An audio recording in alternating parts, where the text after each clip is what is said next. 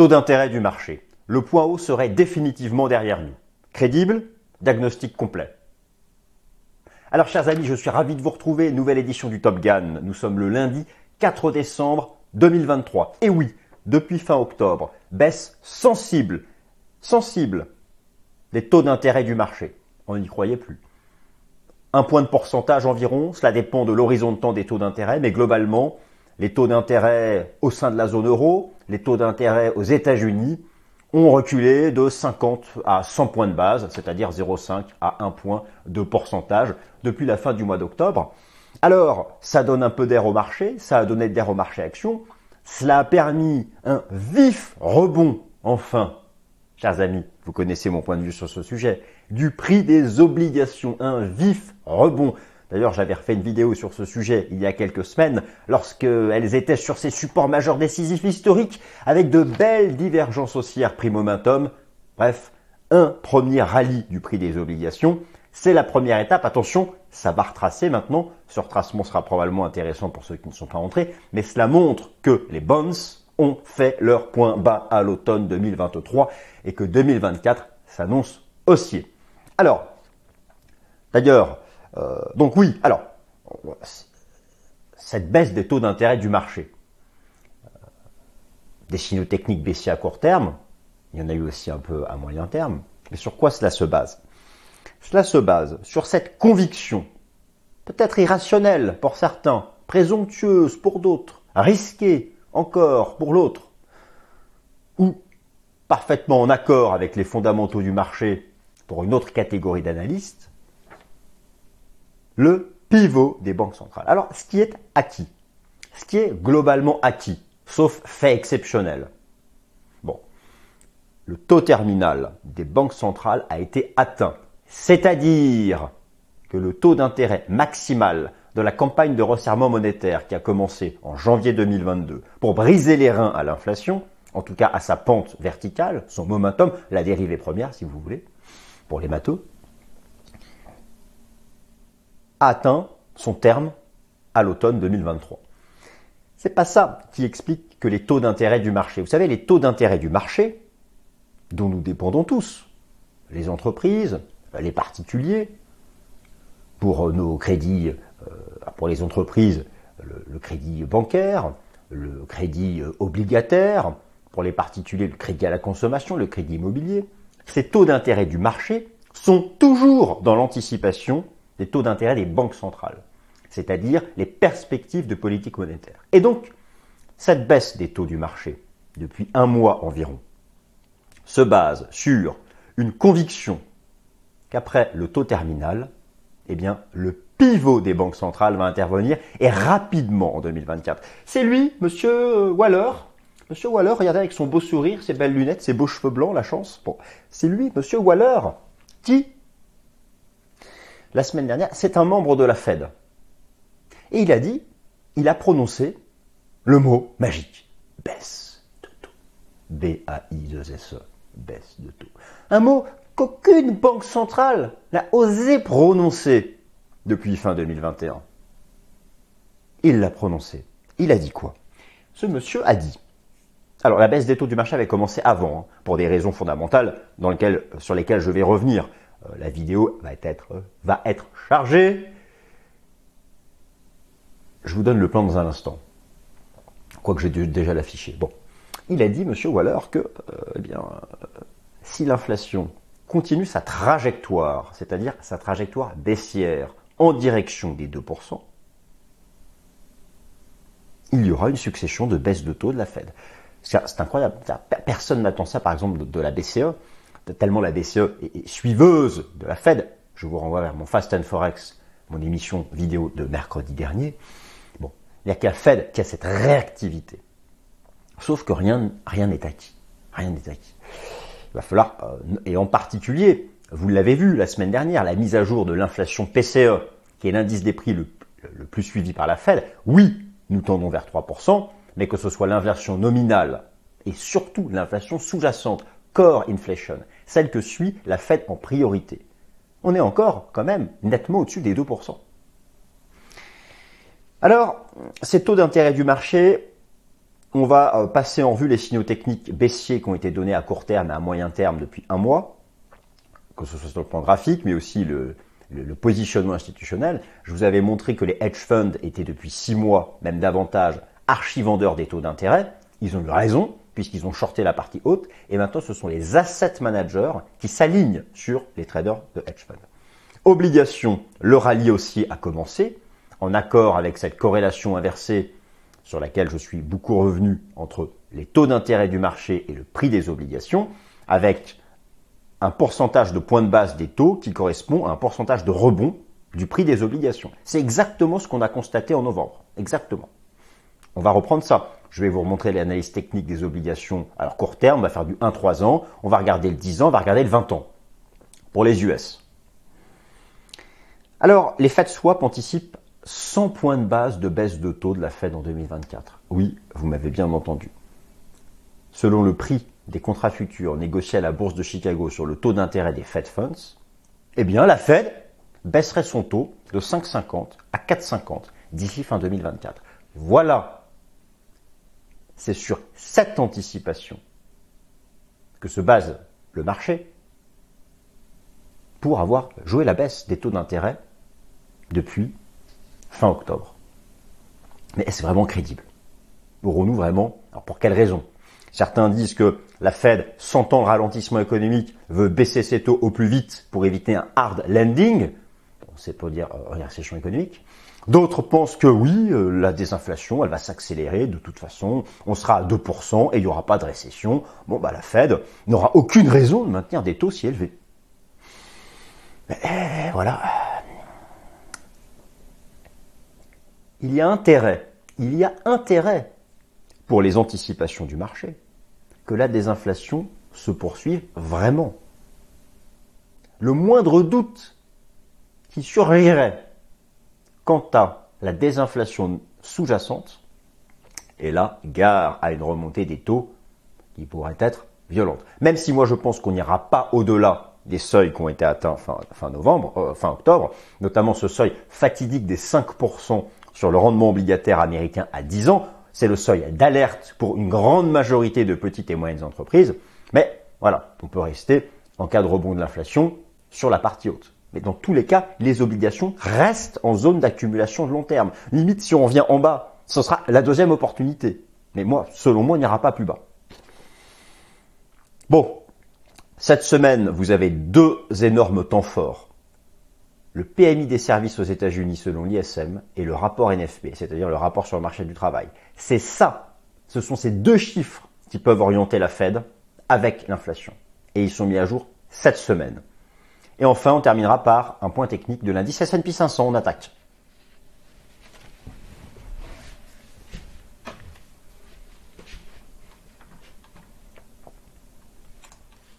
Le point haut des taux d'intérêt serait définitivement derrière nous selon monsieur Waller de la Fed que vous avez dans vos, yeux et que vous avez à nouveau à droite.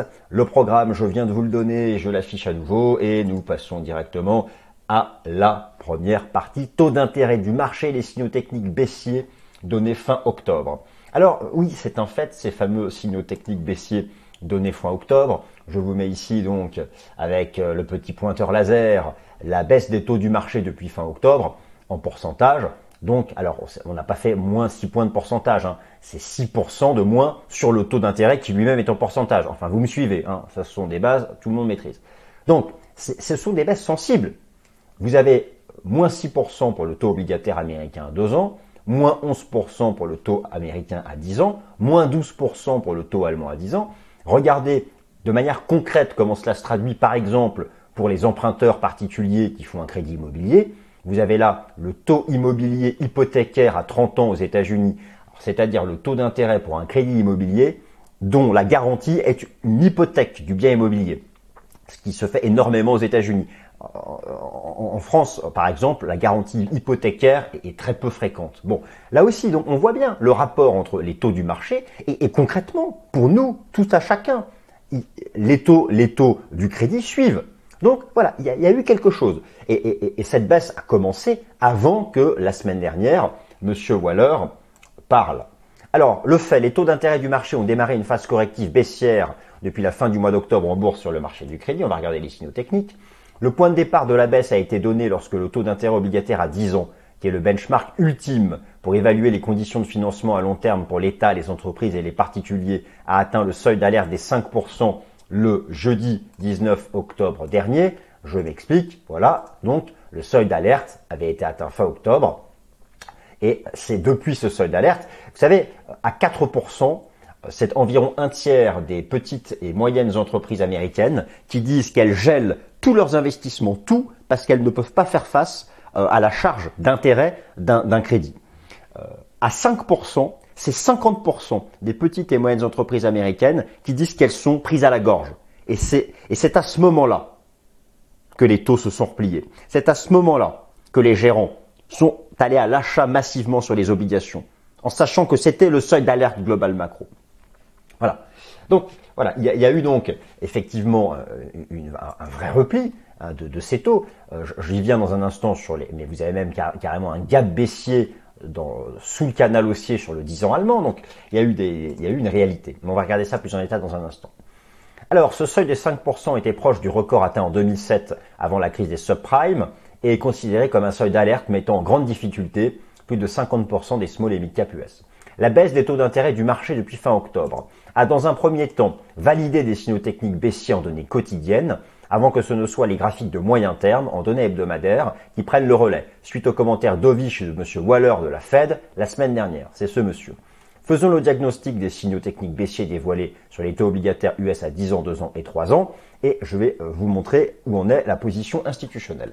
Alors, donc oui, effectivement, je vous montre déjà, alors regardez par exemple le taux d'intérêt à 3 ans. Il est tout proche. Regardez, on fait un rounding top. Exactement comme on avait fait ici en 2019. Là, vous avez là la moyenne mobile à 200 semaines. On, est tout proche, tout proche, tout proche de donner le même signal. Donc voilà, on est vraiment en zone de point haut ici sur, ces taux, sur, le taux, sur à 3 mois. Maintenant, regardez le, le, le, 10 ans américain, donc en données, en données hebdomadaires. C'était cette zone dont je vous parlais ici, la zone de point haut de 2006-2007, qui était l'aboutissement d'un cycle de croissance économique, et on avait fait un double top avec une ligne de coût à 4,40, et eh bien ça y est, là on fait pareil, on fait un V-top, et on a la ligne de coût qui est, la même. Donc on, est vraiment dans cette phase de, repli, euh, ça c'est intéressant. Si vous, si vous regardez en données hebdomadaires les enseignements du système Ishimoku, cassure de Tenkan, on va sur la Kijun, et si on casse la Kijun, on ira chercher le nuage. Alors, si vous revenez en données journalières, voilà, on a eu quelque chose d'archi classique. La tendance haussière, euh, on peut parfaitement appliquer le système Ishimoku au, taux d'intérêt à 10 ans américain. Ça, c'est le benchmark ultime. Hein. On a cassé la Tenkan, on vise la Kijun, on casse la Kijun, on vise le nuage, on entre dans le nuage, on vise la partie basse, on sort par le bas du nuage, ça accélère. Et tout avait commencé par une divergence baissière prime momentum ici elle était superbe cette divergence baissière entre le prix et le RSI. En plus, au contact du seuil d'alerte des 5%. Bon. Donc, ça, ce sont les signaux techniques baissiers qui ont été donnés. Et si vous prenez le rendement obligataire à deux ans aux États-Unis, c'est encore plus beau avec la validation d'une pattern de renversement baissier au, même niveau que le double top ici de 2016-2007. Et regardez comme cette divergence baissière extrêmement longue était superbe, rappelant, mais en version plus longue, celle ici de 2018-2019. Donc là aussi, c'est intéressant. Et si on regarde le système Ishimoku, qu'est-ce sur Tenkan Kijun, on va au nuage. Donc voilà. Hein, on va à un moment ou à un autre, on stabilise. Ici, on va stabiliser. Attention, attention. Là, les taux ont, validé des points hauts. Par contre, maintenant, dans l'anticipation de fondamentaux qui sont censés être baissiers pour les taux car argumentant pour un pivot des banques centrales, c'est-à-dire que les banques centrales démarrent leur, baisse de taux, les taux du marché étant toujours dans l'anticipation de ce qu'ont font les banques centrales, vous me suivez, mais on n'ira pas plus bas que ces supports sans validation des fondamentaux. Ça tombe bien, cette semaine, beaucoup sont mis à jour. Mais la clé, ça reste quand même l'inflation américaine. Et en particulier, ce qui a été mis à jour la semaine dernière, le PCE, qui lui, certes, est toujours dans une trajectoire baissière, mais reste quand même largement au-dessus de la cible de la Fed. Donc, ça, ça fait partie des choses qui sont vraiment importantes à, à, à surveiller. Voilà, donc on, a eu ces signaux. Alors maintenant, regardez, c'est intéressant, le rapport Commitment of Traders de la CFTC euh, sur ici le 10 ans américain. Je vous avais montré que les traders de hedge fund sont baissiers depuis plusieurs mois sur les taux d'intérêt. Ils ont eu tellement raison. Les traders de hedge fund, les traders de hedge fund se sont mis à shorter, se sont mis en fait les traders de hedge fund, je vais vous montrer ça en données hebdomadaires, ils se sont mis, ils se sont mis à shorter dès ici, dès octobre 2022. Alors, ils ont shorté un peu tôt, oui, mais en fait, ils ont accumulé des ventes, accumulé des ventes, en, faisant le pari, en faisant le pari qu'on dépasserait, qu'on dépasserait pas cette zone de sommet de 2006-2007.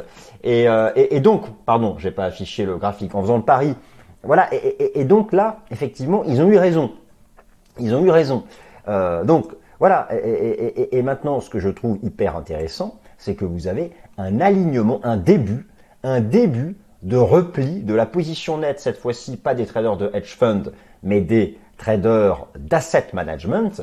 Et on, peut même, alors certains iraient jusqu'à voir ici une sorte de structure de sommet en biseau, en biseau ascendant sur la position nette institutionnelle des traders de hedge fund, c'est-à-dire que nous avons quelque chose qui est, qui est assez rare, qui se met en place, qui est un alignement des asset managers et des traders de hedge fund sur un scénario de point haut des taux d'intérêt. Car, soyons clairs, moi j'estime que le point haut des taux d'intérêt est effectivement derrière nous. Maintenant, nous n'avons pas entamé la chute baissière forte. Là, on a eu la première étape de la baisse. Maintenant, on va stabiliser.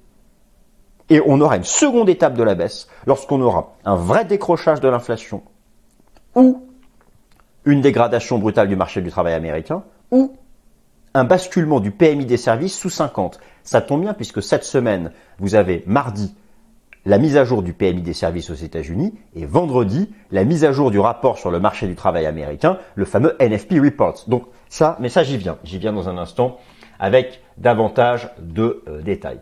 Voilà, donc là, c'est la première partie. Maintenant, prix des obligations, le rallye aussi a commencé depuis les supports majeurs. Alors là, je suis content. Je vous remonte ce slide que je vous avais déjà partagé et qui, vous rappelle la corrélation inversée entre les taux d'intérêt et le prix des obligations, en particulier le TLT. Alors, je vous montre le TLT, il est à 88. Il est à 88. Les taux étaient encore tout en haut. Et je vous ai expliqué, donc le, le TLT, c'est l'obligation à 20 ans. Je vous avais expliqué, donc si on prend le tableau, obligation à 20 ans, qu'en cas de baisse de taux de 50 points de base, on aurait 11% de rebond du prix de l'obligation. C'est comme ça qu'on lit, d'accord? L'obligation à 20 ans, donc c'est le TLT, en cas de baisse de taux de 50 points de base, on aurait 11% du prix de l'obligation. Elle était à 88, le TLT. 88. Alors, à combien se trouve, à combien maintenant, et justement, se trouve le TLT A-t-on eu un rebond? A-t-on eu un rebond? Et qu'est-ce qu'on a eu? On a eu 82 92. Voilà, c'était d'ailleurs, c'était, je veux dire, bon, à, la base, euh, elle était tellement superbe. Cette divergence haussière mensuelle, c'est l'opportunité de la décennie. C'est des graphiques mensuels. Regardez, on a mis tellement d'années à revenir sur les niveaux du début du siècle voilà, c'était ça, ça n'arrive peut-être parfois que deux trois fois dans une vie de telles opportunités. Euh, c'est si, vous prenez même de manière générale, partout on les, a eu ces obligues, partout on a eu ces euh, partout on a eu ces, superbes divergences haussières. Regardez un peu ce, mois de rebond des, des. Si vous prenez, regardez par exemple ici l'obligation l'obligation à 1-3 ans qui nous a fait de 80. Bon, c'est pas important en pourcentage parce que la duration est, est moins importante. Hein, plus, plus c'est court, moins, moins on a un rebond important en pourcentage. Donc il faut vraiment regarder du côté des obligations à duration longue, ici, le 20 et le 30 ans. Et effectivement, on a eu des choses, on a eu des choses vraiment, euh, vraiment, euh, vraiment intéressantes. De la même façon sur celle à 10 ans, sur celle à 10 ans, avec la belle div en données mensuelles, euh, cette fameuse VAC 5, cette fameuse VAC 5 qui se terminait, avec ici une belle div, et donc en journalier, voilà, on a eu un rebond de 107 à 113. Alors attention, ça c'est la première étape du rebond. Soyons clairs, on va pas monter en ligne droite ici jusque là. Ça va retracer un peu par ici. Et si on retrace par ici, là ce sera une opportunité. Donc voilà, mais en tout cas, moi j'estime vraiment que le prix des obligations a validé non pas le début d'une envolée, mais a validé au moins a validé une structure de point bas. Maintenant, combien de temps on va passer là-dessus? Écoutez, euh, quand je vois des belles diffs comme ça, si on y revient, c'est une opportunité. Et non seulement, donc il y a, y a, le rebond du prix de l'obligation que moi j'estime qui va se développer l'année prochaine, plus bah, ceux qui ont acheté ici, ceux qui ont acheté ici en bas, ceux qui ont acheté en bas, qu'est-ce qu'ils ont? Ceux qui ont acheté en bas, ils ont profité, ils ont profité du rendement à 5%. Et maintenant, vous achetez maintenant, c'est plus que 4% par an. Donc, alors, si ça remonte, il y aura peut-être moyen de la choper par là, mais Voilà, ceux qui ont acheté ici, ils ont 5% par an et pendant 10 ans. Peu importe si le taux baisse, eux ils ont, ils ont fixé leur taux ici. C'est ça, c'est ça qui compte. C'est ça qui comptait. C'est pour ça que moi j'insistais sur, sur ces aspects, sur ces aspects là. Alors là c'est un slide que je vous ai déjà montré où je, où je vous explique, je vous réexplique euh, à nouveau le lien de corrélation inversée entre le prix des obligations et les taux d'intérêt du marché. Donc là, vous avez euh, et, vous avez aussi donc tout ce qui influence le prix des obligations, la corrélation inversée, le mark to market, c'est-à-dire la demande, la demande pour une obligation, c'est-à-dire en fait, à un moment ou à un autre, les gérants se disent bon là, euh, l'obligation verse un coupon important, un rendement important, ça m'intéresse, j'ai envie de, de, l'acheter parce que je vais sécuriser un rendement annuel pendant X période. Et, vous allez voir que là, il y a eu une arrivée des capitaux institutionnels au plus haut depuis la crise financière de 2008. Donc c'est ce qu'on appelle le, le mark to market. Le mark to market, je vais l'illustrer tout de suite. Voilà, euh, je vais chercher tout de suite la data que je voulais vous montrer. Voilà, c'est ça qu'on a eu. Ça a été très intéressant. Voilà, on a eu, voilà, un, voilà, euh, vraiment un, attrait. Et, le rallye qu'on a eu, donc des obligations euh, sur le mois de novembre, c'est ça, ça, rappelle en amplitude ce qu'on avait eu ici lorsqu'elles avaient fait leur point bas au moment de la crise financière. Donc euh, voilà, c'est quand même quelque chose qui a eu lieu 15 ans avant, c'est pas anodin, donc il y, a, quand même beaucoup de signaux qui vont dans ce sens d'un point bas ici des, des, des, des, obligations. voilà. et alors, donc, je, continue. Je continue. 100 points de base de baisse du taux des Fed Funds en 2024, un pari encore risqué sur la euh, désinflation. Car oui, effectivement, ce pari, ce pari, cette baisse des taux du marché, c'est vraiment basé sur ce que certains jugent vraiment comme, comme un pari risqué, qui est la, cette conviction que, que la Fed va pivoter et, pas pivoter qu'à moitié. Le marché envisage 100 points de base, 100 points de base de baisse pour le taux d'intérêt de la Fed qui est actuellement à 5,50. Euh, alors fondamentalement, euh, les anticipations sont optimistes, c'est-à-dire que le marché pense qu'on va avoir une désinflation sans récession. Ça, je, traiterai ce sujet la semaine prochaine. Peut-on avoir une désinflation sans récession? Il va pas falloir se planter là-dessus. Mais je dirais que la priorité des priorités, c'est de ramener le taux d'inflation sous-jacent à 2%. Il, en a la pente, il en a la trajectoire. Mais en valeur absolue, il est encore largement au-dessus. Donc là-dessus, il faut rester, il faut rester prudent. Mais effectivement, donc, voilà, ce sont ici les anticipations du marché. Je vais vous montrer ça à jour, les, les toutes dernières datas. Le marché envisage donc que la Fed a bien atteint son taux terminal à 5,50 et attend un pivot avec 48% de probabilité pour le mois de mai prochain. Alors le mois de mai prochain, c'est parce que c'est Monsieur Waller là qui, a suggéré que cela pourrait intervenir dès le printemps prochain. Et, donc dès le printemps prochain, c'est voilà ce qu'envisage le marché. Il envisage finalement le même scénario ici qu'en 2006-2007. En violet, vous avez le taux d'intérêt des Fed Funds avec les successions de resserrement monétaire, pivot, euh, politique monétaire accommodante, resserrement monétaire, pivot, politique monétaire accommodante, politique monétaire accommodante, resserrement monétaire, pivot, politique monétaire accommodante, c'était la crise sanitaire, lutte contre l'inflation, resserrement monétaire, et là, le marché envisage à partir de mai-juin prochain, donc un pivot et une baisse de 5,50 à 4,50. Le marché n'a pas intérêt à se planter. Alors, cette baisse en bourse des taux d'intérêt du marché est la conséquence d'une anticipation assez radicale de la haute finance pour le cycle des taux d'intérêt de la Réserve fédérale en 2024. Le marché estime, certes, estime à quasiment 100% que le taux terminal de la Fed a été à 5,50 et price 100 points de base, euh, c'est-à-dire un point de pourcentage de baisse du taux de la Fed, soit de 5,50 à 4,50 d'ici le mois de décembre 2024. Cette anticipation baissière du marché pour le taux des Fed Funds se forge sur une double conviction. La première est que le processus de désinflation nominale et sous-jacente, core inflation, va se poursuivre jusqu'à la cible des 2% en rythme en place depuis le dernier trimestre 2023. La seconde est que la Fed souhaiterait pivoter assez rapidement pour éviter un hard landing à l'économie américaine, c'est-à-dire une récession économique dans le secteur des services, 80% des PIB, et une envolée du taux de chômage, alors que le marché du travail a donné des signaux d'alerte orange et non rouge depuis l'automne 2023, comme j'ai déjà eu l'occasion de vous le montrer. En clair, cette anticipation du marché marche un peu sur un fil, à savoir un pivot rapide qui ne serait pas une menace pour la baisse de l'inflation, tout en permettant un soft landing qui ne serait pas inflationniste. Où se situe le risque de cette anticipation baissière du marché pour le taux des Fed Funds? Risque numéro 1, le maintien d'une inflation sous-jacente élevée.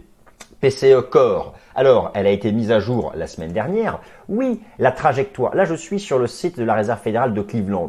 Vous avez sous les yeux l'indice d'inflation que la Fed suit en priorité, le PCE. Oui, les trajectoires sont baissières. Le PCE global, le PCE euh, sous-jacent. La Fed, elle regarde d'abord le PCE sous-jacent, le corps. Oui, c'est en baisse. Mais le niveau des 2%, chers amis, il est là le niveau des 2%, il est là. Donc voilà, c'est n'est-ce pas mettre un peu la charrue avant les bœufs? Mais c'est vrai que la trajectoire, la trajectoire de cette inflation est baissière. Alors pourquoi la Fed suit en priorité le PCE par rapport au CPI Eh bien, c'est parce que dans le PCE, vous avez une plus importante représentation des services que dans le CPI. Or, vous le savez, l'économie américaine est une économie de services, 80% du PIB étant donc lié aux activités de service. Mais il y a tout de même ce risque.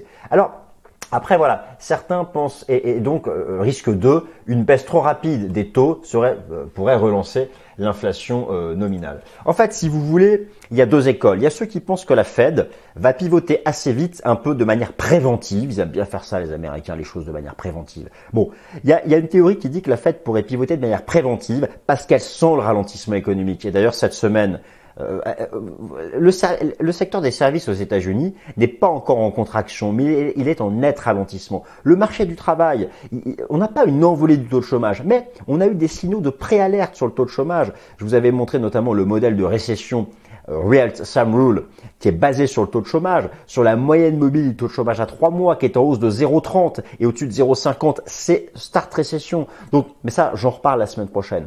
Euh, donc, parce que cette semaine, vous avez la mise à jour du PMI des services et du taux de chômage US. Ça va être passionnant de suivre ces datas mardi et vendredi, et je vous en ferai le suivi lundi prochain. Donc, effectivement, tout ça peut paraître un peu euh, présomptueux. Alors, les deux temps forts fondamentaux de la semaine, PMI des services et rapport NFP, pour une fête qui veut éviter absolument le risque d'un hard landing, et c'est peut-être pour ça qu'elle pivoterait avant, avant même peut-être pour certains. Vous savez, il y, en a qui disent que la, Fed n'attendra même pas 2% pour pivoter, tellement elle aurait peur d'une récession économique. C'était pas vraiment son discours ces derniers mois. Mais bon, euh, ça change très vite, hein, les discours, les mots. Bon, mais c'est vrai, c'est vrai que l'économie US, elle n'est pas dans l'état dans lequel se trouve l'Allemagne ou la zone euro, qui elle, en, zone euro, ben, je vous montre l'inflation en Allemagne, l'inflation chute parce qu'il y a une récession économique technique, mais qui, va devenir réelle. L'inflation, regardez, la, chute verticale de l'inflation en Allemagne, c'est parce qu'il y a une croissance économique négative, négative. C'est ce que je vous ai montré dans le Top Gun de la semaine dernière. Mais c'est ça que veut éviter la Fed. La Fed, elle veut une désinflation sans récession. Elle veut le combo magique. L'aura-t-elle Bon, c'est peut-être pour ça qu'elle va chercher à pivoter un peu plus vite. Donc cette semaine, vous avez la mise à jour du PMI des services selon l'ISM aux États-Unis et regardez comme c'est chaud, il est tout proche des 50, tout proche des 50 et sous 50, c'est le seuil de contraction. Et récemment, la pente était baissière. Est-ce que c'est ça que craint la Fed? Bon, peut-être. Regardez le nombre de chômeurs aux États-Unis qui est, qui remonté à 6 500 000 chômeurs. On retrouve les niveaux de fin 2021. La pente n'est pas bonne. Est-ce que la Fed, alors on verra cette semaine avec la mise à jour du NFP, mais est-ce que c'est ça que craint la Fed Et donc voilà, c'est pour ça que ce sont vraiment deux temps forts à absolument surveiller ici sur l'ensemble de la semaine. Alors maintenant un mot sur le S&P 500. Un mot sur le S&P 500. Rappelez-vous, je vous ai expliqué que depuis le rebond sur 4100 points, 4200 points, j'estimais qu'une vague 4 était terminée et que nous avions commencé une vague 5. Il y a effectivement cette cinquième jambe de hausse. Je vous ai expliqué que le marché approchait d'une résistance majeure à 4630 points qui pourrait provoquer une pause. On s'en est approché à quelques points près et effectivement on marque une pause. Je réinsiste cette semaine sur le fait que je pense qu'on va marquer une pause car il y a du surachat. Alors attention, je pense que la vague 5 n'est pas terminée et qu'on ira chercher plus tard, plus tard euh, les records de décembre 2021, mais dans l'immédiat, il y a du surachat partout, il y a un excès d'optimisme, que ce soit sur le plan quantitatif, sur le plan du sentiment, euh, sur le plan de la participation, et donc c'est très bien de marquer une pause. Eh, moi, en analyse technique, je suis un amateur des trading range, des retracements, des phases de transition latérale. Il faut pas monter comme ça, parce que si on monte comme ça, c'est une bulle et on redescend pareil. Donc il faut marquer une pause. Et là, et là, j'estime que sur le S&P 500, nous sommes toujours, toujours dans euh, cette euh, trajectoire où il est nécessaire de, marquer, euh, de marquer une pause. Voilà, donc on, revient en contact ici du sommet de la vague 3. Voilà, ici, on va prendre le temps de temporiser. On va prendre le temps de, temporiser. Donc en données hebdomadaires, vous voyez hein, que, par exemple, en Ishimoku, Tenkan et Kijun sont loin. Donc on peut très bien... Là, on a peut-être fait la 1 de la 5. Donc faire une phase latérale, quelque chose qui soit qui soit en, en range. Regardez, en, en données journalières, on n'est pas loin donc de, cette résistance des, des 4000, euh, des 4630 points. moi, je pense qu'on peut faire une phase latérale au-dessus des 4500 ou un retracement ou, ou, un retracement comme ça en, en ABC en ABC sur le S&P 500. Le marché, la Tenkan arrive au contact des cours, je ne suis pas sûr qu'elle tienne longtemps. La Kijun est loin. On a un écart Tenkan-Kijun qui est massif et en Ishimoku, on mesure le surachat avec l'écart Tenkan-Kijun. Donc attention, attention à une phase de temporisation. Regardez, regardez le nouveau sondage de l'Association américaine des investisseurs particuliers, on était à 45% d'acheteurs la semaine dernière. Je vous ai dit qu'au-dessus de 50%, c'était un réservoir rempli. On est à 48,8 maintenant, donc vraiment j'insiste le marché va marquer une pause. En analyse quantitative, fin octobre, le pourcentage d'actions au-dessus du SN, au-dessus de la moyenne mobile à 50 jours était en zone de point bas. Il y a eu le rebond.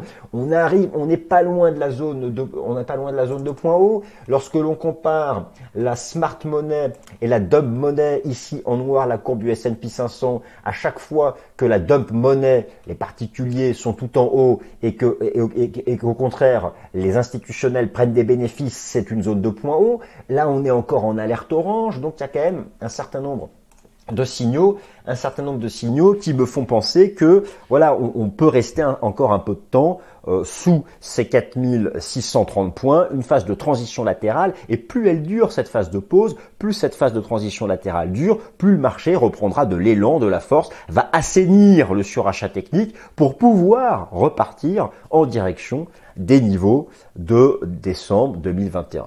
Voilà, chers amis, écoutez, j'espère que cette vidéo vous a plu. En tout cas, elle traitait avant tout du, du, point haut des taux d'intérêt qui, à mon humble avis, est derrière nous. Ça ne veut pas dire maintenant que les taux vont chuter en ligne droite. Ils ont déjà eu une première jambe de baisse. Maintenant, ça va stabiliser en attendant que ces anticipations optimistes viennent être validées par des fondamentaux concrets, c'est-à-dire une vraie désinflation sous-jacente, dans un ralentissement économique qui est là, mais qui ne deviendrait pas un hard lending.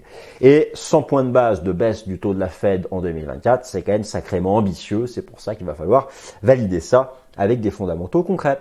Voilà chers amis, j'espère que vous avez passé un bon moment. Si oui, euh, un petit like me fera plaisir et passez une bonne semaine. Salut